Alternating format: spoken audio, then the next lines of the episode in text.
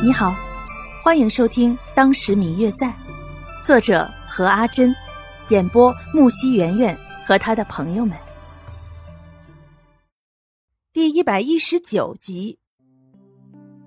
这后来啊，听说了这个传闻之后，给了雍家一个交代，表示婚期会如期举行，但是一方面又暗自派人观察自己的女儿。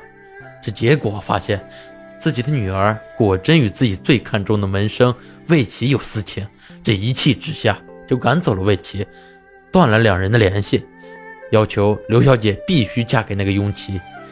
当时，齐家的聘礼都已经来了，此刻传出刘家退婚的消息，这今后刘小姐一定嫁不出去了。这当时啊，听说了自己要被迫嫁给雍家人的刘小姐十分伤心。自己的心上人也因为这件事被刘老爷赶出了他的门庭，从此在仕途上并无前途了，一时忧心，竟不知道该怎么办。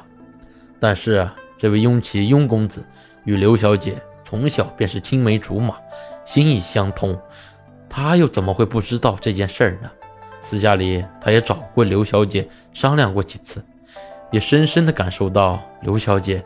对自己实在没有半点爱情，只有兄妹之谊。他爱刘小姐，可是啊，这他明白，这爱不是占有。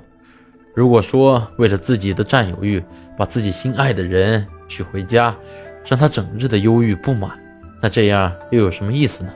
于是，在纠结了很久之后，这位雍公子决定啊，帮助这位刘小姐逃婚。他们两人一起找来了那位被刘老爷赶出去的魏齐，一起商量着帮助他俩逃离京城。但是就在逃离的那天，却被刘老爷知道了。他甚至亲自跟着人去追，但是却没有结果。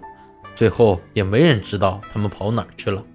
这刘老爷也没有向任何人说明最后的结果是怎么样了，只是对外宣布。刘小姐突然暴病死了，并且举行了一场盛大的葬礼，雍家的人也出席了。那些一开始准备看好戏的那些人，看见最后雍家的人也出席了那位刘小姐的葬礼，所以到最后，京城的人也都以为这位刘小姐是真的死了。那位魏启公子，就是我的父亲。白若秋听了冯渊说的这些关于他一直都不知道的与自己父母有关的过去，有些呆了。他一直不知道，原来这背后会有这么多的事情。没错，这位魏齐就是你的父亲白瑶。